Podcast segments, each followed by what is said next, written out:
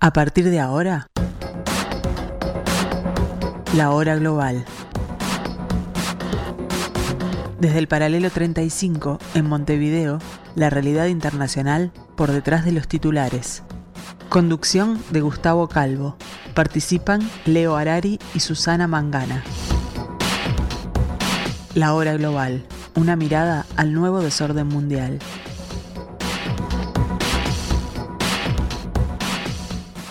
Muy buenas tardes amigos, bienvenidos al 1170M de vuestro dial, bienvenidos a la tarde de Radio Mundo.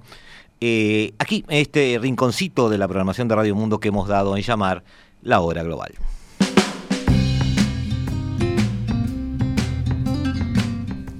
Y hoy de tarde amigos, en este jueves 13 de abril del año 2023, el cuarto año de la pandemia según nuestro calendario propio, eh, los invitamos a compartir con nosotros eh, una serie de reflexiones que obviamente no estamos capacitados para hacerlas solos, así que invitamos gente que esperemos nos ilumine como los hace siempre y que disimulen un poco nuestra torpeza.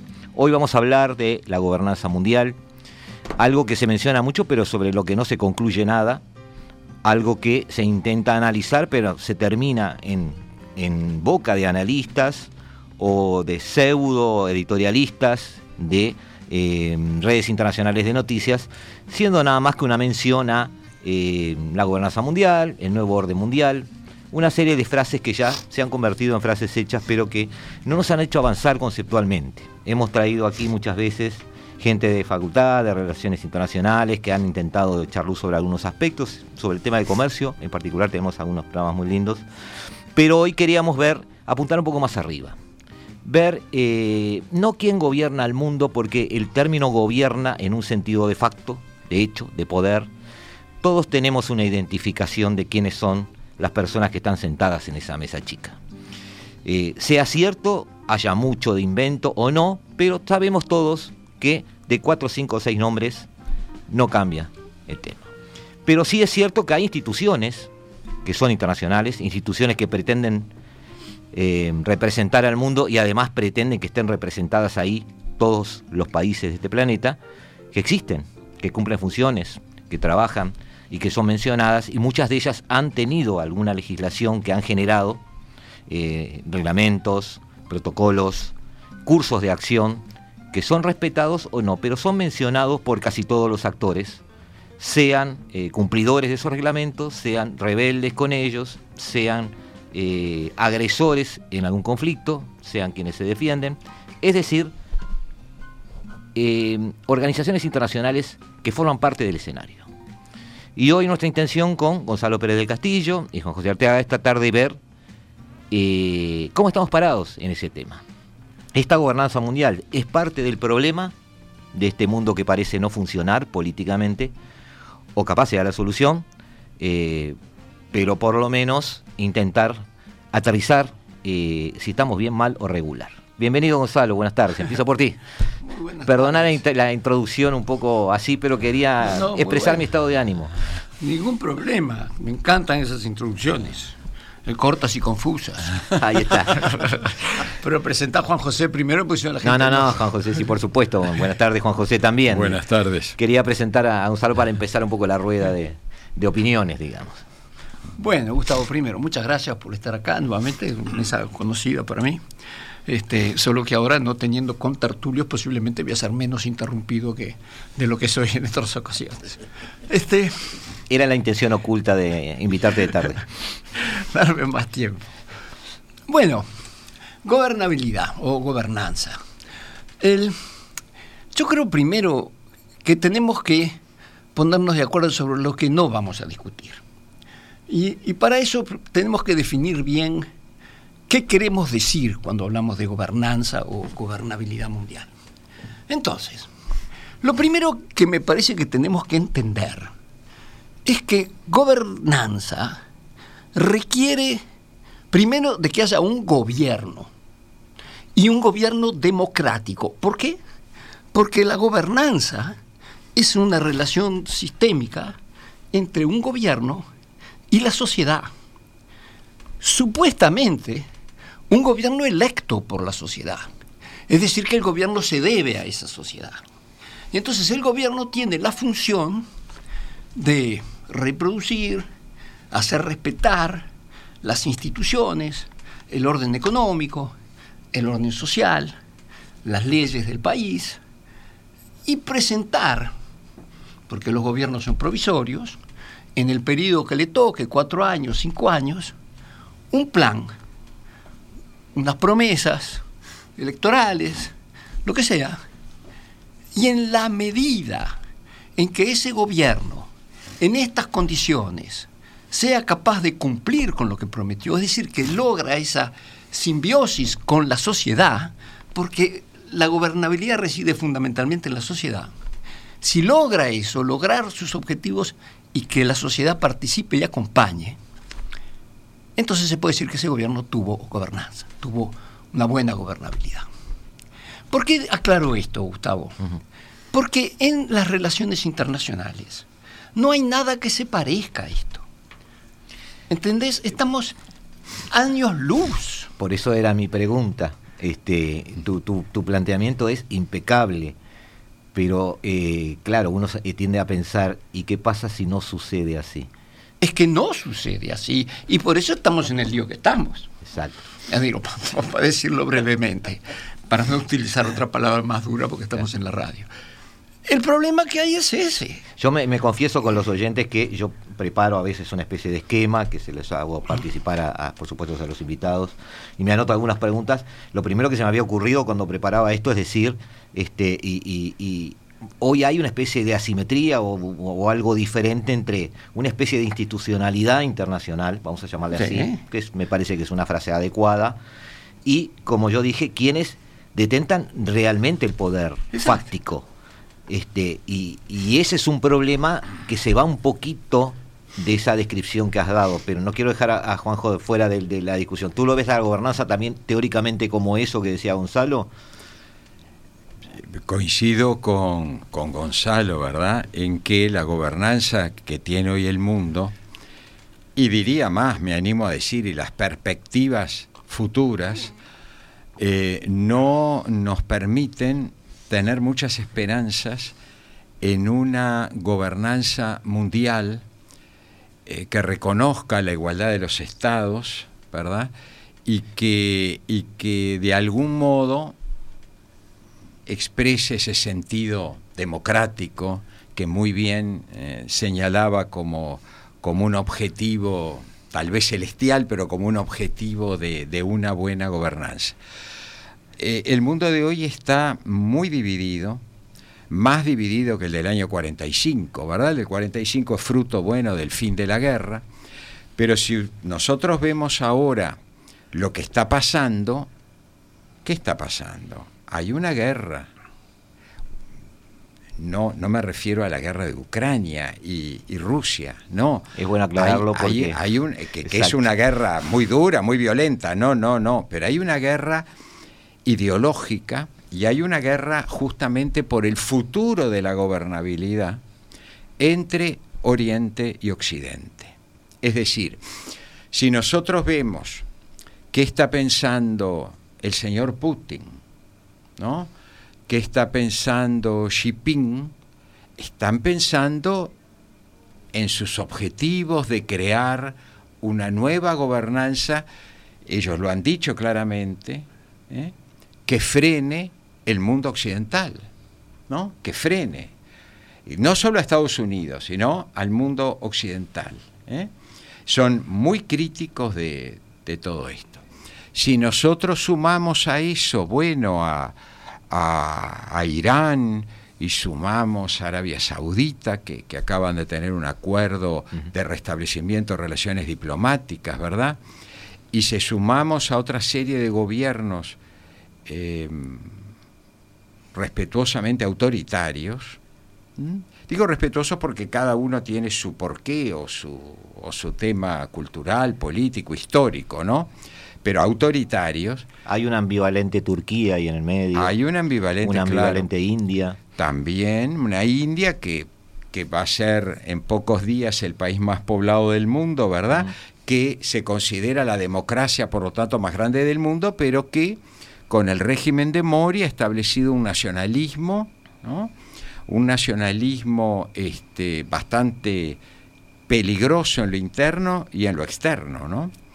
Eh, entonces, si uno ve todo, todo ese panorama, uno dice, bueno, es posible en este momento en donde hay, llamémosle, dos culturas políticas o dos civilizaciones políticas ¿eh?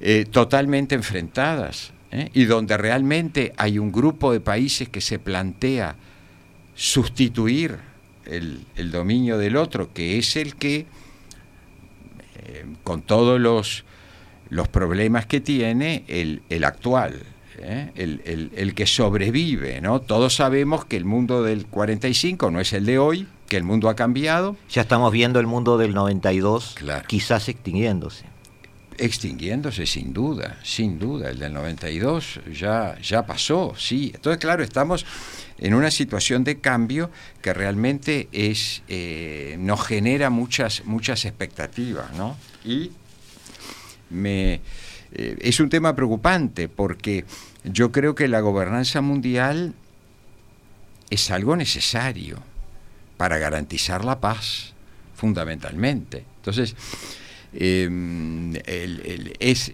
digamos, también hay que tener en cuenta, ¿no? Hay, hubo, hubo un antecedente en el presidente Trump, ¿verdad? Que era un hombre antimundialista, antimultilateralista, ¿verdad? donde perjudicó los organismos internacionales ya golpeados, pero no tenemos una gobernanza mundial comercial. Sí, sí, el bosque sí, la OMC más allá de Trump. se paralizó, ¿no? Es decir, quedó allí para... No, no la hemos visto todavía revivir, ¿no? y, y, las Naciones Unidas tiene el gran problema, ¿verdad?, de eh, claro, los cinco miembros permanentes con derecho a veto. A eso, a eso iba. porque, claro, eso, eso es un freno también. Es un freno, a eso iba, porque tomando en cuenta la descripción o, la imagen que presentó Gonzalo, eh, es un paso adelante, digamos, se reconoce el problema. Hay un problema. Eh, el problema puede estar, mucha gente dice, bueno, como dice Juan José, bueno, hay integrantes de un Consejo de Seguridad que toman decisiones Em, hoy es visto como un problema, pero si somos honestos intelectualmente, durante décadas fue la razón de ser del, organismo. Es decir, fue un organismo creado por un grupo de países que habían ganado un conflicto este, bélico mundial y que en su lógica, lógica que nadie contradijo por décadas, en su lógica ellos daban la última palabra. Mm, última palabra por lo menos en la parte del mundo que manejaban. ¿Ah? Está bien, está bien, es, válido tu, pero mi, pregunta a, ti era, era la palabrita que pusiste en el medio de la descripción. Dijiste, tiene que ser democrático. Claro. Apuntabas al funcionamiento de esa gobernanza. Pero otro de los problemas de los que se habla es que esa gobernanza gobierna, entre comillas, a países que la integran, y a quienes también se les exige ese perfil democrático, y eso no sucede tampoco. Está bien, pero déjame, déjame volver al, paso anterior. Volvamos al anterior. Este, desde la paz de Westfalia, en el siglo XVII, 1640. exacto, los gobiernos decidieron acordar cierta regla de juego que dio derecho, tú sabrás de esto mucho más que yo, al, al, derecho internacional público. En alguna forma nos tenemos que relacionar. Pero esas relaciones fundamentalmente fueron la guerra o la diplomacia. Es decir, yo diría, o la guerra o la diplomacia, y dentro de la diplomacia incluyo el comercio y las relaciones internacionales, en fin, las, relaciones entre los países comerciales, todas estas eh, económicas y culturales. Es decir, la guerra o la diplomacia.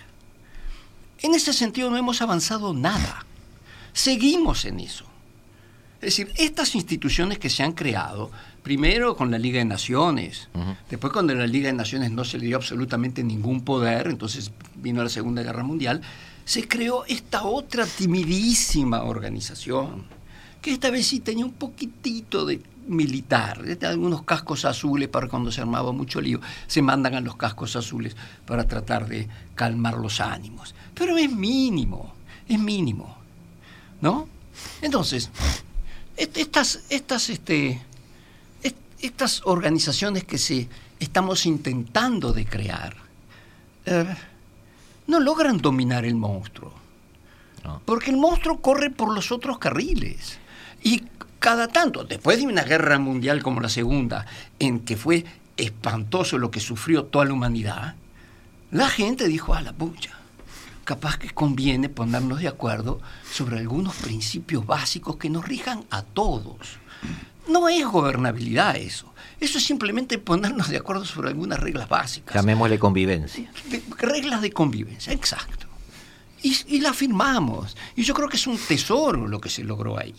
la Carta de las Naciones Unidas y todas las demás eh, covenants, cosas que vinieron después, los derechos de los niños, los derechos de la mujer, derechos, todas estas cosas que la gente, por razón, dijo, bueno, no podemos seguir teniendo como única relación entre nosotros las relaciones de poder Claro. Sí, duro. Pero tenemos que ponernos de acuerdo. Siendo sinceros con nosotros mismos, ¿tú no crees que la intención de esas potencias al crear estas Naciones Unidas siempre fue también esa de decir yo mantengo la última palabra? Absolutamente. Ah, bien. Tanto es así, tanto tenés razón, de que crearon cortes de justicia, pero los países dijeron, para mí no, es justicia para los demás, pero para mí no. ¿No? Decía Pascal, la justicia sin la fuerza es impotente y la fuerza sin la justicia es tiránica. Y nuestro colega del Curi, Ever Arbuet, con quien comenté algunas cosas, dice, el derecho sin la fuerza es utopía, la fuerza sin el derecho es arbitrariedad. ¿Qué quiere decir esto? Nosotros nunca logramos decir, bueno, estas son las reglas del juego, esta es la justicia, y muchísimo menos hemos logrado que la justicia tenga el monopolio de la fuerza de coerción, que es una de las preguntas que tú ponías en tu agenda que nos mandaste. Lejos de eso. La gente mantiene su fuerza. No, le, no entregaron su fuerza. La guerra. No la entregaron a uno que diga, bueno, nosotros acá somos la justicia. Entonces, por eso digo, estamos avanzando, y ahora podemos analizar Naciones Unidas hasta el hueso, si ustedes quieren, porque eso lo conozco bien. Pero lo que estamos haciendo es timidísimo para poder hablar de una gobernanza mundial, porque la gobernanza implica de que, de que tú tengas un marco institucional que implique, entre otras cosas, eso. Claro. Que el monopolio de la fuerza de coerción lo tenga alguien que esté, que esté constitucionalmente definido como eh, son estas personas que se eligen de esta manera y lo que ellos dicen vale y tienen el poder para hacerlo implementar estamos años luz. Claro. A eso me refería yo con, el armado de esa agenda, como tú decías, la intención era ver cuáles eran las piedras en el camino, es decir, cuáles son las, en un análisis FODA, como está de moda ahora, este, las debilidades este, que nos llevan a eso. Y yo anotaba algunas que los invito a verlas después de la primera tanda, si ya cumplimos con, con los tiempos de programa, este, que pueden ser, como decía Gonzalo, bueno, el tema del uso de la fuerza, eh, el perfil de quienes son aceptados en la organización. Si pretendemos que sea una organización global, estamos diciendo puertas abiertas, bueno, hay que cumplir con puertas abiertas. Ahora, si no estamos dispuestos a puertas abiertas, digámoslo. Eh, ese tipo de preguntas. Puertas abiertas, pero con los principios, que respeten los principios de la organización. Quienes, quienes reciben esa frase te dirán, entonces no están abiertas. No, no, no, porque la organización tiene sus principios. Si tú quieres pertenecer a esa organización, ahí está. Tenés que, si no, tú perteneces a otra. Claro. Y, y, ahí tenemos una pequeña paradoja que es, esta organización entonces, más allá de sus pretensiones, puede no ser global, puede no ser internacional, porque hay miembros que podrían no aceptar. Por ejemplo. Es una posición. Los dejamos picando, amigos. Este, les, prometemos este, volver sobre esto. se está poniendo bueno el diálogo. Les agradezco a los invitados que hablen tranquilos y liberados. Este, acá se puede decir de todo. Y nos vemos, nos vemos en unos instantes. Nosotros estamos aquí, no se vayan. Eh, no se vayan tampoco porque nosotros seguiremos acá. Estás escuchando La Hora Global, una mirada al nuevo desorden mundial.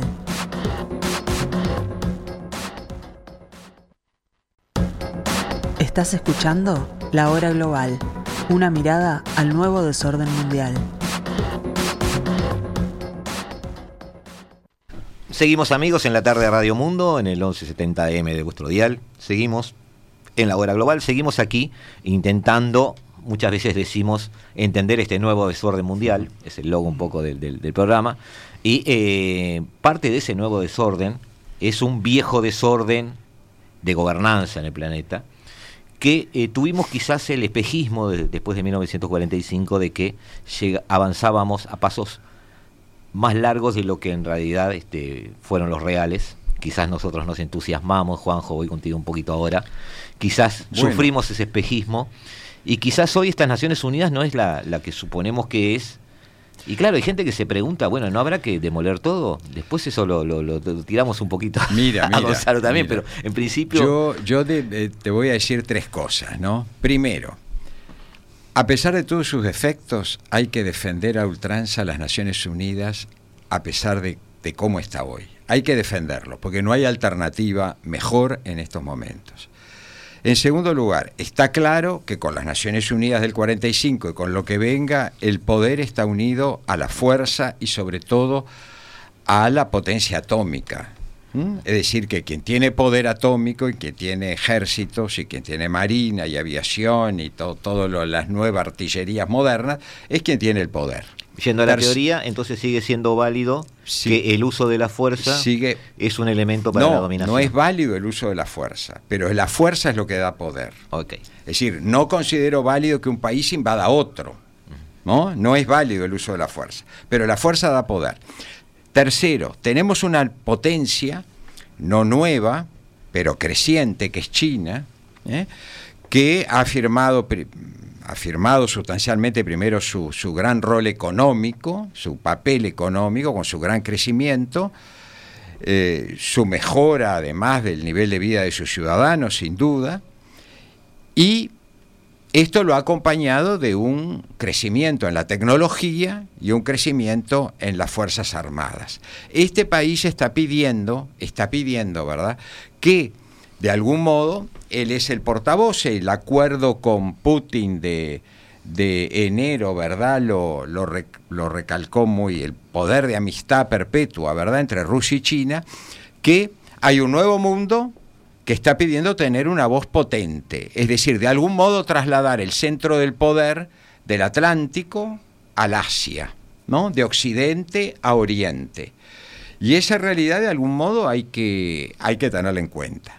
¿no? Hay que tenerla en cuenta. Pero sí, China está en el Consejo de Seguridad. Eh, ese, eh, él está planteando, justamente China está planteando una nueva gobernanza mundial. ¿No? Eh, basándonos en la realidad de América Latina, ¿no?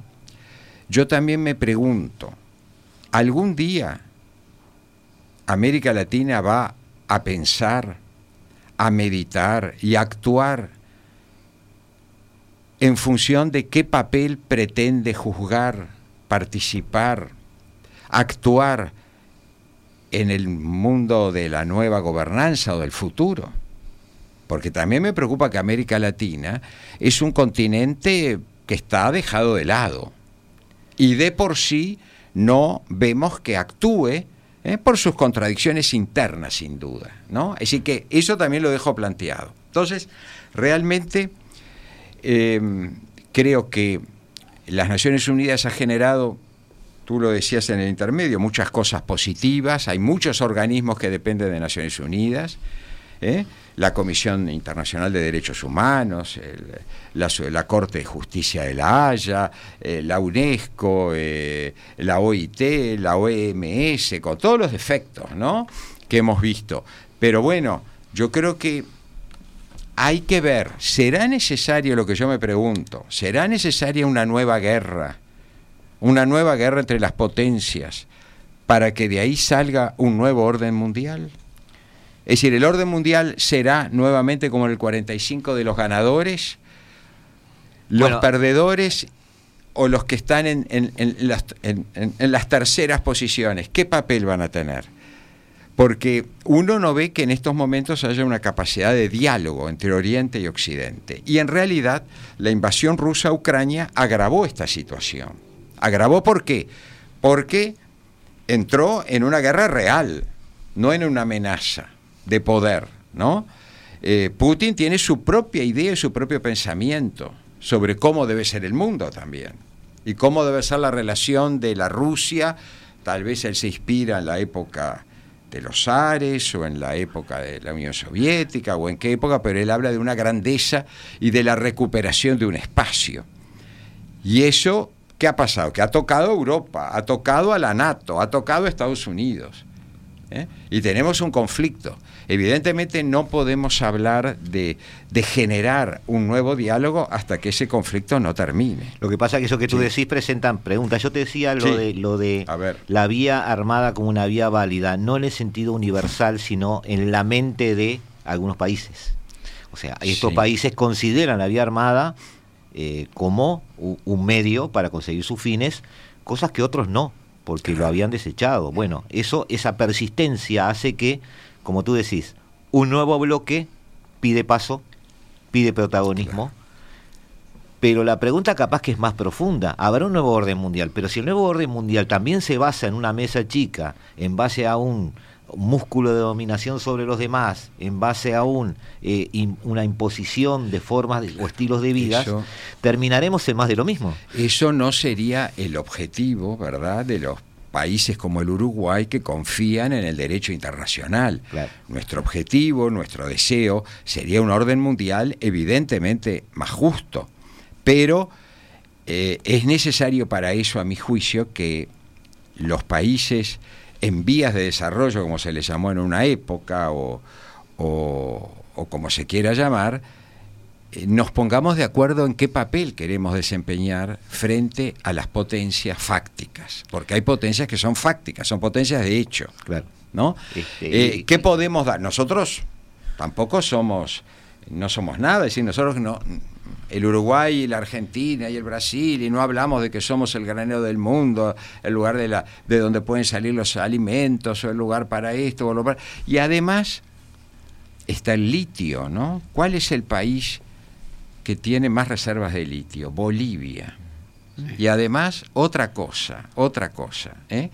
este, eh, las nuevas tecnologías. ¿Qué peso van a tener las nuevas tecnologías? En realidad, las potencias estamos viendo que el desarrollo militar se está basando en las nuevas tecnologías. Sí, totalmente. ¿No? Entonces ahí, ahí hay una, una relación profunda, ¿verdad?, entre potencia, quien tiene una potencia militar con los con los tanques de 1980 o los aviones de 1980 o los barcos de 1980, hoy es lata, no sirve para nada, ¿verdad? Entonces ahí hay que ver... Sirve para vender solo a los países del tercer mundo. Eso sí, claro. para figurar un poquito con tal que flote y que no Para aumentar la contabilidad de algunos ministerios de defensa de otros países. Ahora, Gonzalo, este, teniendo en cuenta eso, teniendo en cuenta de que hay otro bloque que pide cancha, como decía Juanjo, eh, que además la pregunta en realidad entonces no debiera ser estos o aquellos, sino debiera ser qué nuevo, qué nuevo, qué nuevo tipo de orden mundial debiera haber nos enfrentamos de vuelta a la misma pregunta de la cual somos un poco pesimistas según tu primera introducción, es decir, hay potencias que tienen un poder de facto, que no están dispuestos a darlo, que no lo han dado en estas décadas. Las Naciones Unidas, entonces, eh, ¿qué hacemos? Las dinamitamos, las cerramos, le ponemos un candado y les decimos a esas potencias que creen algún organismo donde toquemos el timbre y preguntemos qué hacer. Perdón que sea eh, un poco chabacanero en esto, pero quiero provocar un poco... Este, es decir, yo creo que, como decía Juan José y decías tú también, yo no, no le llamo a esto una nueva gobernanza, yo, porque ya dije, para mí gobernanza es otra cosa. Este, yo le llamo un realineamiento de, de las fuerzas, de los poderes, de las relaciones de poder entre los países del mundo, y con un resurgimiento de los países asiáticos por el peso de su economía y por su peso militar también. Entonces, hay un nuevo equilibrio de los, de los países del mundo, en ese sentido, sí. Este, y, pero esto no es nuevo, porque la historia de la humanidad es eso. Este, tenés por un lado este, las guerras y la imposición del poder, y por el otro, el hecho de que por suerte el ser humano es político. Es decir, entiende que tiene que vivir en su polis, eh, es decir, tiene que vivir con los demás. Entonces, a, a, lo largo de la historia han habido avances como los que hemos mencionado, Los avances de las Naciones Unidas han sido formidables. Lo que ha aportado las Naciones Unidas al mundo. En términos de paz, porque no te olvides que cuando se crean las Naciones Unidas, la bomba atómica ya estaba creada. No hubo una tercera guerra mundial atómica hasta ahora. No la hubo y yo creo que no la va a haber. En términos de descolonización, es tremendo lo que hizo Naciones Unidas. En términos de bueno, no eso, la descolonización, la descolonización permanece muy oculta, ¿no? Pero fue un gran proceso. pero enorme. Toda África y gran parte de Asia, que claro. a tener su independencia y ser este, maltratados y explotados por colonias porque era porque estaba prohibido. Este, lo que se ha avanzado en términos de no discriminación racial, en términos de derechos del niño, de la mujer. Digo, vivimos en una humanidad muy distinta y muchísimo mejor, muchísimo mejor que la de 1945. Entonces, por favor, eso no se toca, porque nos costó muchísimo llegar hasta ahí.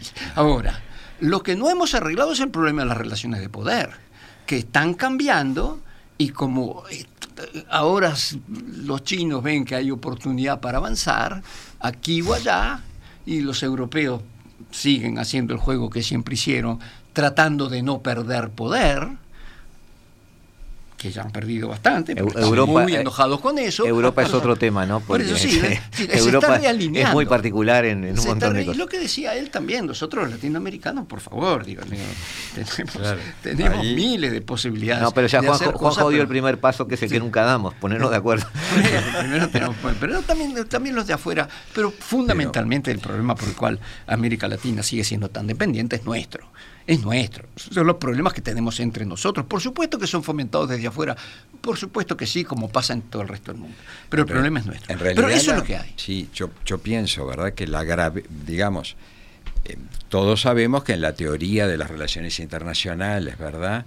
En la teoría del realismo, bueno, es la teoría del, del poder, lógicamente, ¿no? Bueno, este, de, pero, pero eh, observen ustedes, ¿no?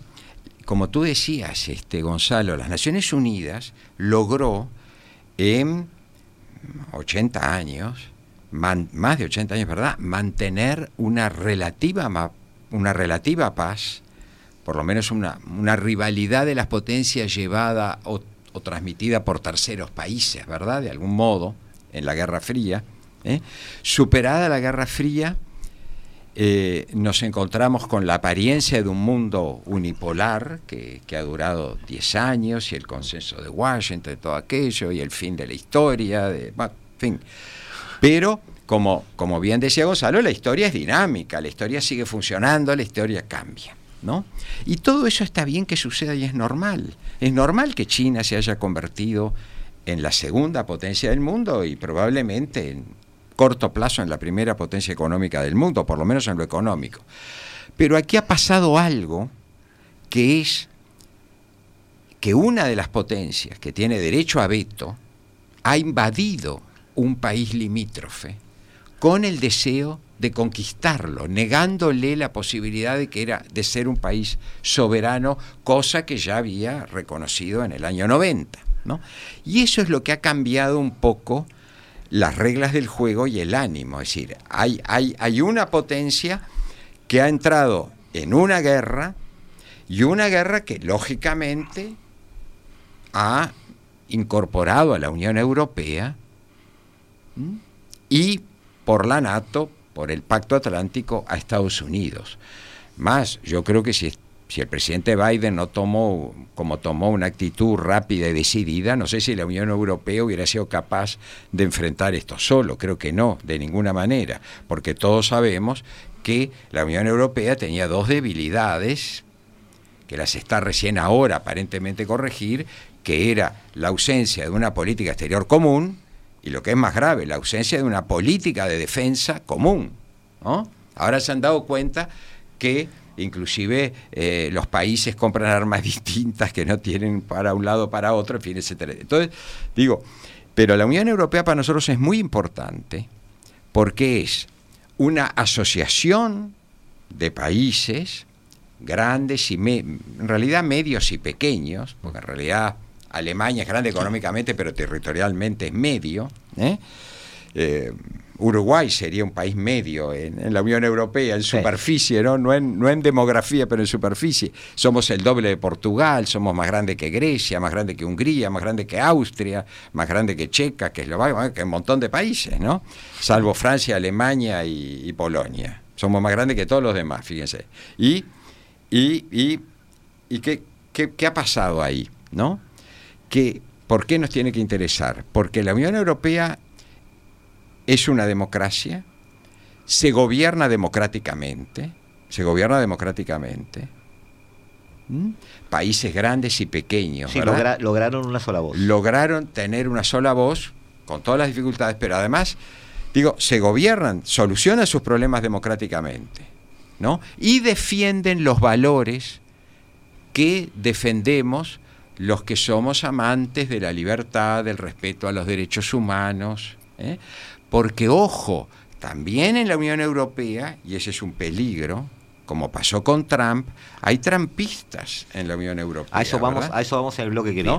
y entonces hay, hay ahí una, una eh, también una posibilidad de, un camino autoritario, ¿no? O, de, o de veamos lo que está pasando con los emigrantes, ¿no? Con los emigrantes que están cruzando el Mediterráneo. Veamos, está.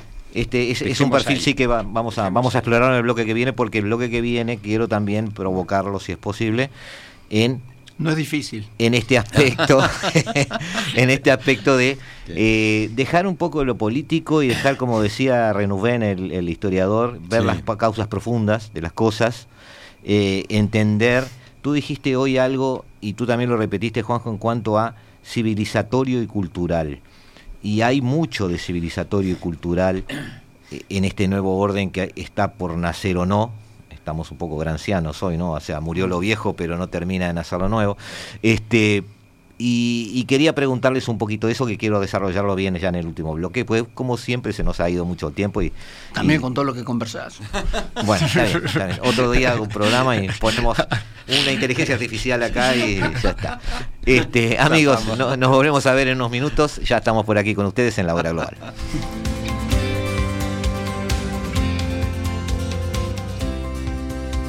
Desde el paralelo 35, la hora global.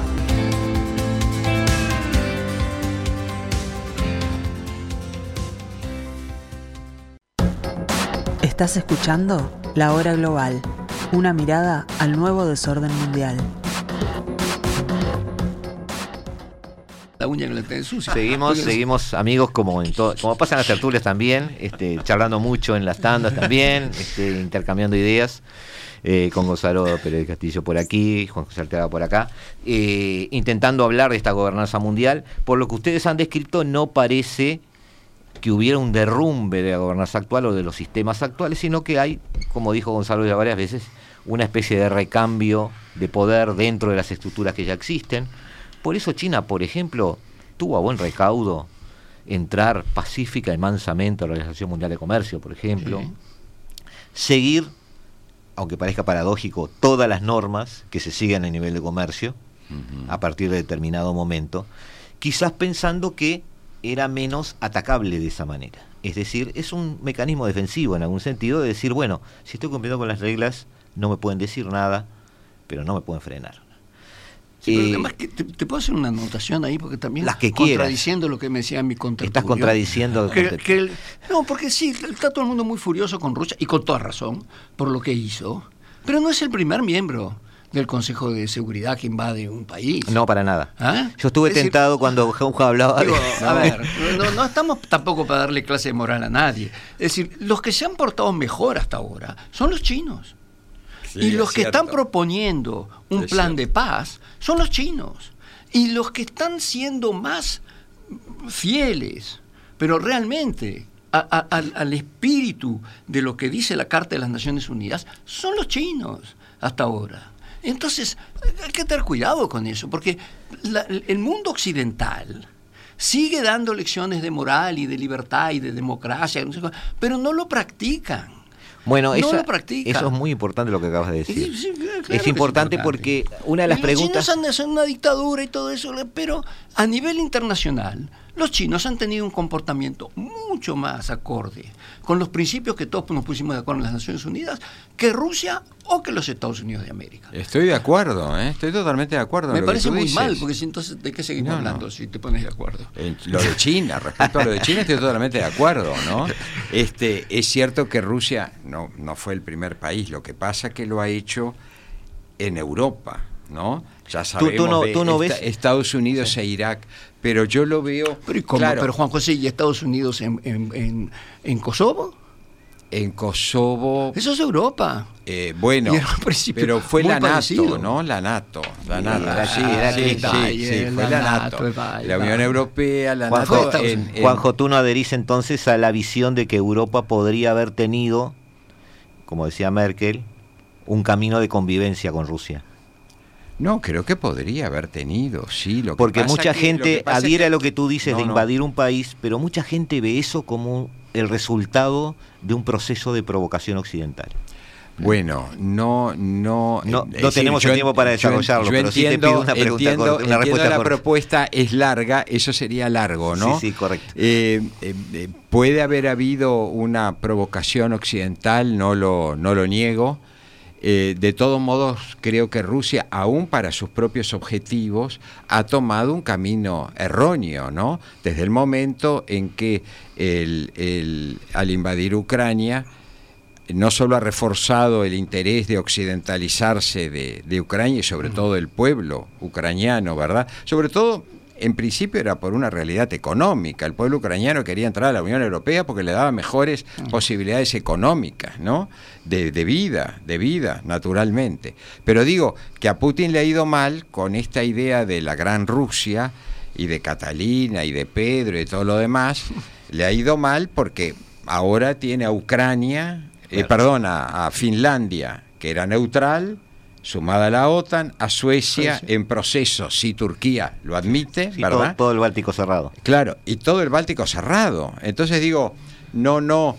Además piensen ustedes que si hizo lo que hizo con Ucrania, ¿qué le quedaba? ¿Qué, qué miedo tienen los tres países bálticos, no?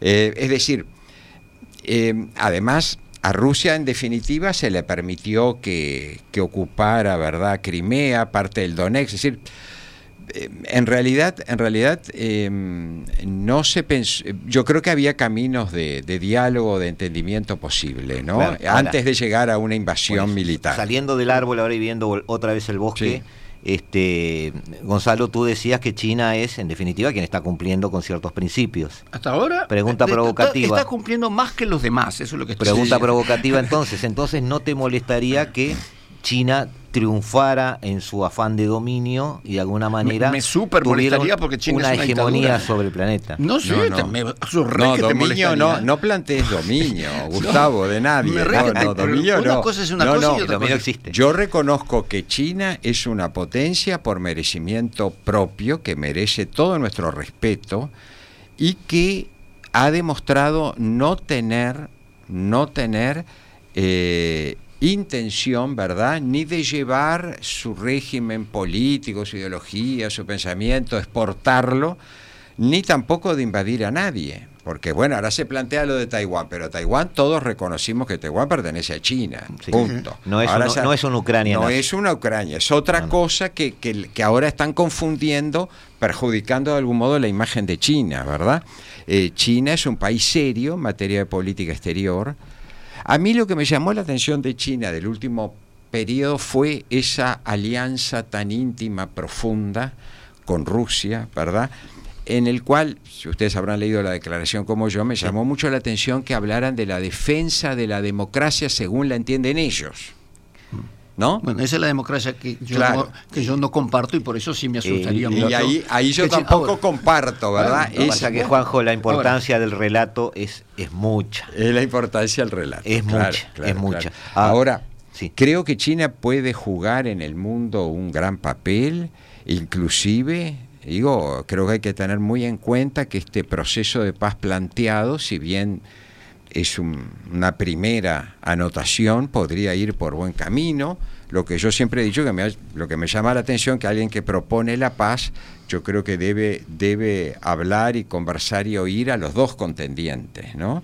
Pero bueno, eh, yo creo que, que en estos momentos eh, China está ejerciendo con seriedad su papel de potencia y lamentablemente en base a su interna, es decir, a su composición de dominio, porque es un régimen de partido único y eso Sí, no ha sí. cambiado, un régimen de partido único. Bueno, eh, es decir, eh, está recibiendo ataques que le hieren, yo entiendo, hieren, hieren su imagen y su sensibilidad.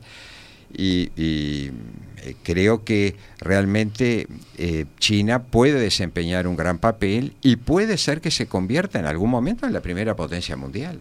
Pero el con- tema es el equilibrio de las potencias. Ahí que, está, hay- te iba a decir, que no haya una No volver potencia a un mundial. sistema unipolar Yo donde creo que sea- tenemos Tampoco que volver defender a la Guerra Fría, Juan no, José, porque tampoco la no nos conviene Fría. porque la Guerra No, no. Fría en nuestras regiones es Claro. caliente.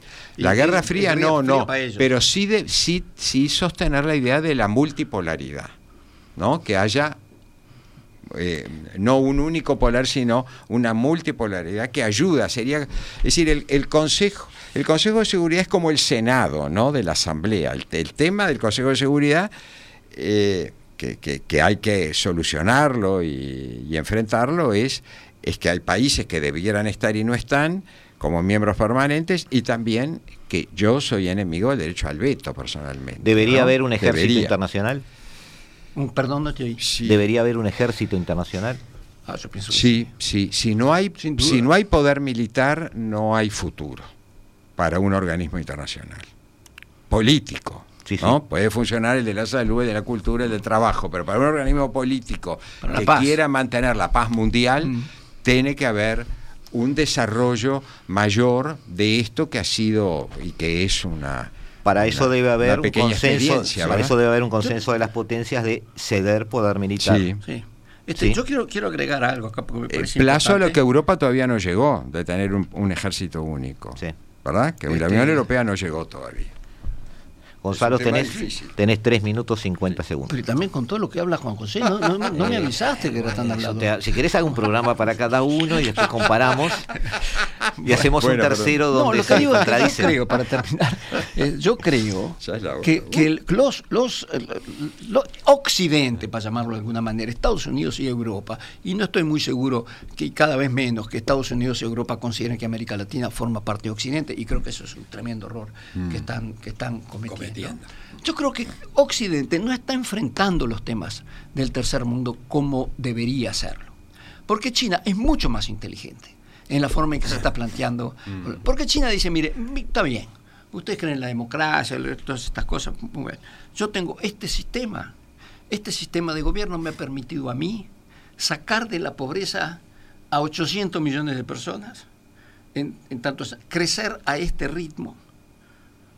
Eso es lo que ustedes necesitan. Salir de la pobreza, crecer económicamente, independizarse tecnológicamente. Digo, eso es lo que China... Y además, ¿No hay un peligro en que quien recibe ese relato lo quiera imitar? bueno, el- el- el- lo que pasa es que el discurso, el discurso de, de- de China es ese. El modelo mío a ustedes no les gustan porque no es democrático, entre comillas, pero miren los resultados que yo tengo, miren los resultados de ustedes. Pues fíjate que hay muy pocos países. Yo estoy en, en las Naciones, ingresé en las Naciones Unidas en el año 1969. Yo cuento con los dedos de la mano los países que eran del tercer mundo y ya no lo son. Con los dedos de la mano. Son muy poquitos. Mundo los países que yo atendía como países del tercer mundo, es decir, toda América Latina para empezar, toda África, con algunas excepciones. España, teníamos España. proyectos con la FAO en España, Turquía, puede decir Singapur, son poquísimos. Corea del Sur, ¿no? Corea del que Sur, sin que en un momento sí, era pobre. Correcto, claro. Corea, del Sur, también. Sí. Pero son poquísimos. Entonces, la, la, la posición, la ayuda, la cooperación, el trabajar conjuntamente para, además, para enfrentar los problemas que se nos vienen, que son Sí. problemas que la pandemia ha demostrado claramente que son globales y que los tenemos que enfrentar todos juntos. Digo, el, el mundo occidental no está dando respuestas. No. Y cuando vos vas y te vienen a decir, pero ¿cómo va a ser un arreglo así con China?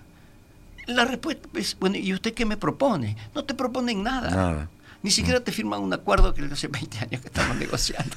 Y, no- que es beneficioso para ellos, más que para nosotros. Claro. En fin. No encontramos, ¿Cuánto cam- hablas, no, José? encontramos caminos, Pero, pero reconocimos muy, No, pero- muy bien los errores. China, China está dando créditos, está dando, haciendo inversiones Está en comprando, África, está compra comprando, el- está ayudando al desarrollo de muchos países, claro, con créditos que después hay que pagar, lógicamente, Mm. Sí, sí. pero tiene una posición mucho más activa que la que tiene, como tú decís, eh, La Unión Europea las que te sigue con la- la política agrícola podemos común. abrir una ventanita por la cual sí. podría haber un futuro donde algunas cosas pudieran empezar a funcionar con un protagonismo chino, por ejemplo. Sí. Eh, No, no, no hegemónico, pero sí colaborando. Amigos, obligados los tenemos que dejar. Hemos planteado hoy a Emiliano a ver si podíamos hacer una hora más. Nos dijeron que no. Nos dijeron que ahora viene justo a las, las dos horas donde nadie envejece porque nos ponemos a escuchar la mejor música del mundo de la mano de Eduardo Rivero en Se hace tarde. Y eh, de parte nuestra, muchísimas gracias por estar aquí. Les prometemos más de estas charlas, este, más protagonismo de la razón por sobre este, titulares. Y eh, nos vemos como cada martes y cada jueves a las 15 horas aquí en la hora global.